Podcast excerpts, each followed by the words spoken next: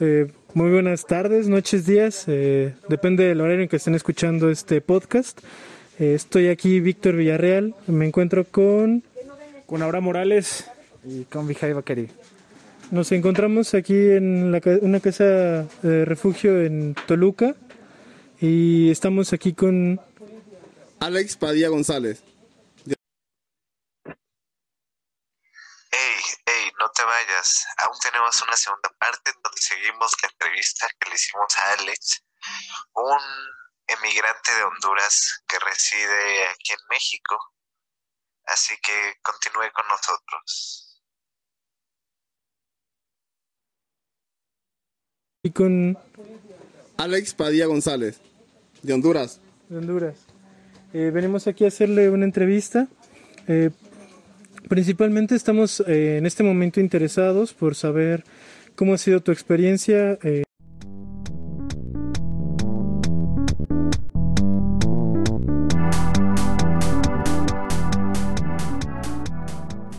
Este, quizás era bueno que nos empezaras contando cuál es tu historia aquí, qué nos puedes decir como de la casa en general, por qué llegaste, cómo te la has pasado, cuál ha sido tu experiencia aquí en México y con los mexicanos. Bueno, como repetía, vengo de la costa norte de Honduras, de una comunidad garífona. Este, aparte de mi castellano que hablo, tengo mi lengua propia, que nací con mi lengua propia en mi comunidad, que se llama lengua garífuna. Tiene un... con diferentes idiomas, está cla- clasificada con francés, inglés y español, lo cual como reto para yo ha sido un reto dejar mi país como en mi vida, como en mi vida un reto. Este tuve que dejar mi país abandonado, mi comunidad. Dentro de ella están mis costumbres, mis ritos, mis creencias, mis bailes. Y extraño mucho mi playa. Pero sí tuve que abandonarla, pero con, con optimismo tuve que emigrar, dejando mi familia, todo. Y la verdad, el reto que yo he vivido fue atravesar la frontera, ¿no? Este, yo entré por Benemérito de las Américas hace seis años. Vine a este país emigrando por la vía del tren. Este, la trayectoria que yo pasé fue adentro cuando yo entré por Benemérito crucé una balsa tipo chalana, me acuerdo bien, y estaba el grupo Beta. Y ah, los asistieron con comida que son productos enlatados como atunes y galletas de soda, ¿no? Salada y agua. Luego, nosotros por miedo, yo venía con mi hermanita mayor, con sus dos, con sus dos hijos, mi cuñado, y tuvimos miedo porque decía en la camiseta de, la playera de, Beta, decía Instituto Nacional de, Instituto Migración. Entonces tuvimos que recorrer todo lo que es la cerracería, lo que es la montaña, para que no fuéramos vistos por las autoridades o por migración, arriesgando ser picados por una serpiente. Este, porque la verdad, nosotros emigrantes lo que pasamos es la pesadilla mexicana. No la pesadilla del norte, es la pesadilla mexicana. Este, así me refiero a que el tren. Pues nosotros venimos en tren. Nosotros llegamos acá en tren, en la bestia. Entonces, nosotros el 99% del 100% de la bestia es un 99% de la muerte, donde puedes sufrir secuestros, donde sos víctima de muchas cosas, ¿no? Asaltos, violencia.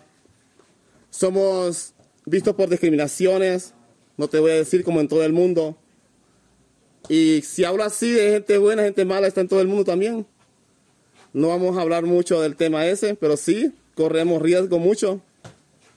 Pero gracias a Dios hay gente buen corazón mexicana que nos apoyan. Yo llegué a un pueblo, recorrí todo lo que era la cerracería y recorrí varios pueblos indígenas. Este, me acuerdo que hay un pueblo que se llama Montelíbano. Eso está antes de llegar a Ocosingo, Chiapas.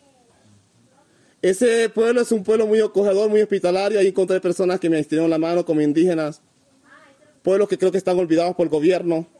Que hay que mandar una consultoría en mi, mi vista, ¿no? De observación, porque la verdad ellos son los que cultivan sus pequeñas parcelas, son los que tienen aquel, aquel aqueo de su- sus ropas, ¿no? Sus vestimentas, sus comidas, algo que apreciar como etnias, como cultura, pues todos tenemos etnias, somos, todos somos hermanos. Entonces, sí, esa gente son muy importantes que el gobierno se ponga a visualizar, ¿no? También. Y la verdad llegué a este pueblo que se llama Tapijulapa. Está muy cerca de otro pueblo que se llama Pichucalco, Chiapas. Y ahí estuve en el parque Pichucalco, Chiapas. Enfrente está un- la- el ayuntamiento. Y la verdad llegó una familia de buen corazón. Y nos extendieron la mano. Ahí estuvimos máximo una semana, donde no nos faltó alimento y los, y los dieron optimismo, autoestima y continuó el camino por todo lo que es a llegar a las Chuapas, Veracruz. Luego de ahí cogí un, tre- un, un- un camión que me llevara a un pueblo que se llama Altipan, Veracruz. De Altipan empezó mi pesadilla en, la bestia con mi hermana. Lo cogimos en la noche, nueve máximo de la noche.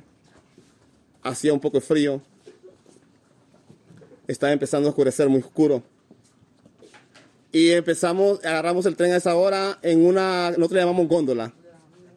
Un espacio que el tren puede ahí venir montado, pero con mucha precaución. Porque es la muerte, el tren es la, bestia es la muerte. Y venís ahí, venimos batallando, batallando, batallando, y llegamos a Tierra Blanca, Veracruz. En Tierra Blanca sigue la pesadilla, sigue la pesadilla, sigue la pesadilla, y se empiezan a cobrar las cotas. No, no hay dinero, no hay lana, como decimos los mexicanos acá. Estos seis, meses- estos seis años que he estado aquí aprendiendo la palabra, no hay lana. Y empezamos, y empecé a seguir recorriendo y entrando a, se llama, pasando Córdoba, hay un pueblo que se llama, donde están los túneles, subterráneos. Se llama Orizaba, un volcán de hielo, no sé qué es, hay ahí. Y ahí se detuvo el tren adentro. Y el tren trae como un humo en lo que es, lo que viene corriendo, ¿no? Del, combustible y todo eso.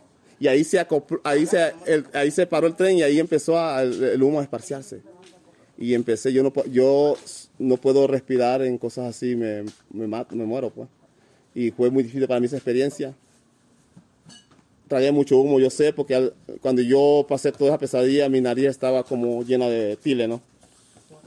Luego llegamos a, a Puebla. En Puebla empezamos, a no- ya no había lana, no había nada. Y empezó la pesadilla porque no se conocíamos a nadie. Nosotros los emigrantes cuando llegamos acá no conocemos a nadie, somos emigrantes, no tenemos familia acá. Pero sí tenemos gente linda de buen corazón, manos buenas de los mexicanos, porque hay gente buena y linda que extiende las manos. Y están los albergues. Si los albergues no existieran en México, las casas de refugiados, las casas de emigrantes, fuera un caos para nosotros, sufríamos mucho, no llegáramos, ni llegáramos a la Ciudad de México muriéramos a mitad del camino. Es importante los albergues, es importante los comedores y la verdad, al decir a la sociedad mexicana que gracias por estar siempre unidos con los inmigrantes, a las iglesias, hacerle un llamado a las iglesias y que también las empresas industriales buscaran una estrategia para dar los empleos a otros inmigrantes que no los miren como personas malas, que los miren como personas buenas. Nosotros los presentamos a migración. Si nosotros fuéramos delincuentes, no estuviéramos en porque migración es una ley. Es una, es una, es una organización que trabaja a través federalmente con los gobiernos y todo, canaliza muchas cosas. Entonces no podíamos nosotros pedir algún asilo un refugio si debiéramos algo en nuestros países. Nosotros aquí venimos acá a producir, a trabajar a trabajar honradamente para nuestras familias, porque muchos de nosotros tenemos hijos, allá dejamos nuestras familias, nuestras madres, nuestros hermanos, nuestros hijos, nuestros abuelos que viven con nosotros en nuestras casas. que necesitan nuestro apoyo lo- logístico como en, económicamente, porque ya en el país no es muy caro los alimentos, las medicinas, la escuela. Imagínate, imagínate que el año pasado, todo antepasado, antes de la pandemia, no ha habido clases. Todo es privatizado, todo es caro, todo es difícil. Los jóvenes no hayan trabajo porque no son escuchados, no son atendidos por el gobierno. Entonces emigran, por eso es que tú ves los jóvenes, las madres, los señores emigrando por falta de empleo, buscándole la vida. Entonces si el gobierno, las instituciones eh, se enfocaran más en nosotros, los emigrantes, pues también hay gente que también este, que en los albergues ya se convirtió en casas indie. Personas mexicanas viven acá también con nosotros, aquí mexicanos con nosotros. Y también son emigrantes también porque dejan sus pueblos en Oaxaca, en Chiapas, y se vienen a emigrar a la Ciudad de México a buscar trabajo, a buscar empleo. Entonces se convierten en emigrantes y estas casas de albergues se convierten en casas de indies. Entonces es importante también porque todos estamos involucrados y que la sociedad se involucre más y que mire que aquí se necesita pues. Esto a ver que necesitamos. Nosotros necesita- necesitamos el apoyo logístico del pueblo mexicano. Siempre y cuando las cosas que, que- ayuden sean de corazón. Y que el pueblo mexicano no no nos ponga así como racismo. Aquí venimos personas garífonas de colores. Nosotros somos como una como el maíz, que si tú ves este, una mazorca de maíz, tú vez hay colores amarillos, hay azules, hay morados en una sola mazorca. Entonces son cosas que Dios ya hizo, que nadie puede cambiar sus lenguas, su color. Todos tenemos derecho a ser libres, pues, a ser felices. Entonces a la sociedad mexicana, bueno, el apoyo logístico, nosotros aquí lo necesitamos y, como te digo, cada uno de nosotros vive una experiencia muy diferente en esta trayectoria de camino, pero es muy difícil. Imagínate ahorita que no hay tren desde Chiapas. Todo Tabasco, lo que es Tenosique, lo que es Palenque, ya no está el tren. Nosotros los emigrantes atravesamos la travesía mexicana caminando. Los zapatos se gastan. Los pies se te llagan. Creo que el gobierno debería asistir con, con, con medicina para los emigrantes, los albergues. Mandar personas que quieren aprender a, que están sacando su servicio de aprendizaje, pues, como doctores, a ver cómo están nuestros pies, a ver cómo estamos de salud. No, no somos escuchados, no somos vistos. Nosotros los emigrantes nos sentimos como aislados. El gobierno como que, la sociedad como que también se aísla de nosotros, ¿no? Nosotros yo le hacemos un llamado a la sociedad mexicana que, que nos unamos, pues nosotros también, los mexicanos van a Estados Unidos también, a todos los países. Emigran. Por trabajo, por medicina, por educación, por salud, por negocios, por empleo. Aquí todos nosotros somos, los convertimos en emigrantes en esta vida, en este mundo. Si tú ves, Estados Unidos ahí nomás está, y también es difícil para ellos cruzar Estados Unidos. Pero aquí estamos de pie y con fortaleza para seguir adelante. Aquí vemos madres, aquí vemos niños en los albergues. Que necesitamos ayuda, pues, que seamos vistos también. Imagínate, nosotros tenemos que tener un seguro para ir a un médico. Tenemos que tenerlo como inmigrantes, tenemos derechos. Y también tenemos deberes que cumplir. Aquí tenemos deberes que cumplir, pero también tenemos derechos.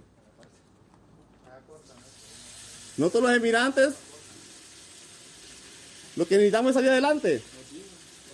Yo lo que quiero aquí es trabajar, poder mandar una remesa a Honduras y ayudar a mi madre, a mi familia.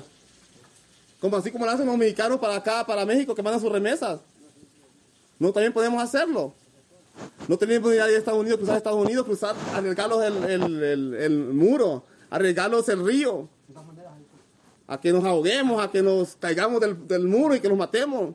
A que nos muramos en el desierto. Porque nosotros nos morimos en el desierto. En vez ni aparecemos, somos picados por una víbora, comidos por un cocodrilo. Pero sí, nosotros le pedimos a las industrias de, de empleo, las fábricas, a las fábricas maquiladoras que nosotros necesitamos trabajar.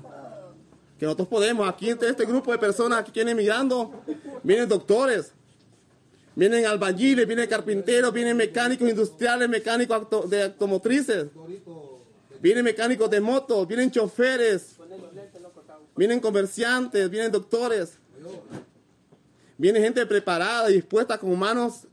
tienen la, tenemos la herramienta para trabajar, que son nuestra capacidad. Pero también necesitamos que, que el pueblo vea, pues, que, que den la oportunidad de trabajar también. Admiración que nos tiene documentos, pues, para trabajar. A Comar, que venga a Comar y se preocupe por los inmigrantes, que es comisión de inmigrantes refugiados. Que empecemos a trabajar mancomunadamente con los albergues, con, lo- con las personas indígenas de México que vienen huyendo de Oaxaca por trabajo, por hambre. Porque yo pasé por ahí, por esos pueblos, estos pueblos necesitan mucho. Tienen sus casitas muy humildes. No viven en colonias, no viven en residenciales. Son personas que viven en sus casitas muy humildes, con un foquito ahí. Nada más. Yo vengo por los pueblos. Calles muy, muy, muy de, terracería, no calles, no pavimentadas. Ahí el gobierno tiene que enfocarse más. Por una que ayudan a los inmigrantes por ese paso, porque los apoyan, los ayudan. Tú, tú nos hablas de una cuestión que es... Nos hablas de muchas cuestiones.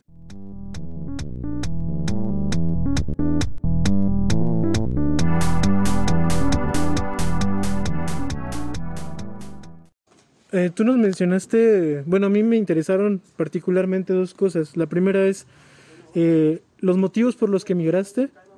Si nos podrías contar un poco más sobre el tema. Y eh, otro que me gustaría tocar un poco más adelante. Bueno, como te repetía, yo vengo de una comunidad garífuna, donde el núcleo de vida de mi comunidad garífuna está en Tornabé, ubicada en la costa norte de Honduras, en el departamento de, departamento de Atlántida. Nosotros los garífunas venimos buscando una vida mejor. Somos discriminados. Estamos olvidados en el abandono por parte de los gobiernos no somos escuchados, no somos vistos. Estamos olvidados allá, venimos allá, necesitamos seguir estudiando. Necesitamos no ser vistos como personas por ser negros. También somos estorpeados por nuestras tierras. Forzosamente somos sacados de nuestras tierras. Dejamos estas tierras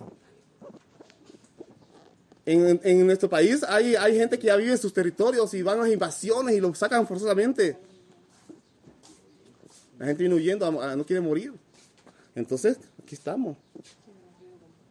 Dispuestos a seguir luchando, a seguir trabajando. Por eso son las que nosotros venimos huyendo allá, por todo, falta, falta de empleo. Las madres quieren sacar a sus niños a un mejor estudio, no pueden. ¿Qué hacemos las madres? ¿Qué hacen las madres? Se van a Estados Unidos a luchar allá, a una sobrevivencia muy difícil, a otro cambio de vida, a empezar una vida muy diferente como que van a ser, como difícil. Está de todo. Imagínate que allá la homofobia para los gays no, los gays no puede estar, no, no se sale del closet. No es libre como en México. La- el grupo LBGT está allá, metido, aislado. Tiene miedo de enfrentarse a la población y ser rechazado, ser discriminado y la muerte está. Y no solo por ser gays, los gays son personas muy importantes también porque son personas. Son personas muy inteligentes, personas que pueden hacer mucho por este país, por trabajar. Pero ¿qué hacen? Se van a Estados Unidos. Porque empieza viene el gobierno, inmigración y les niega sus documentos y las fugas masivas vamos al norte. Allá escuchás, allá murieron los inmigrantes en el desierto. Pero se arriesgaron, pues no tienen otra opción. El- vino el gobierno de acá y migraciones acá y no dio documentos y se tuvieron que ir. No muy mucho la historia de, ahí, de, de Oaxaca. El presidente dice, bienvenidos sean los inmigrantes cuando asumía la responsabilidad. Manuel López Obrador ya se iba a Peña Nieto con la gaviota a volar. Y entraba Manuel López Obrador. Y decía, bienvenidos sean los inmigrantes a México. Que se iba a construir el, cien- tren Maya y se iban a talar un millón de árboles. Y ese millón de árboles se iba a volver a reforestar con los emigrantes. Que iba a darles papel a los emigrantes, salud y todo. Lo cual fue algo plasmado que se plasmó. ¿Qué hicimos nosotros los emigrantes? Ahora nuestros hijos, nuestras maletas, lo que teníamos, aunque no, así sin nada, todo dejamos. Y boom, fuimos a caer allá a la frontera de Tijuana. Allá se llenó en, el, en, el, en la del río y se llenó los puentes con cajitas de nylon de plástico. Y ahí estaban los pobres niños ahí hasta descalzos y zapatos y todo, se miraba todo en las noticias. Denis Marker es testigo ahí con su noticiero 10 en punto, dando las noticias de Tijuana. Hasta hace poco esa gente vino del gobierno y boom, les hizo que se fueran a su caso adentro. Ya no los aguantaban ahí. Pues es que el hambre y todo, la gente no tiene papel, no puede trabajar.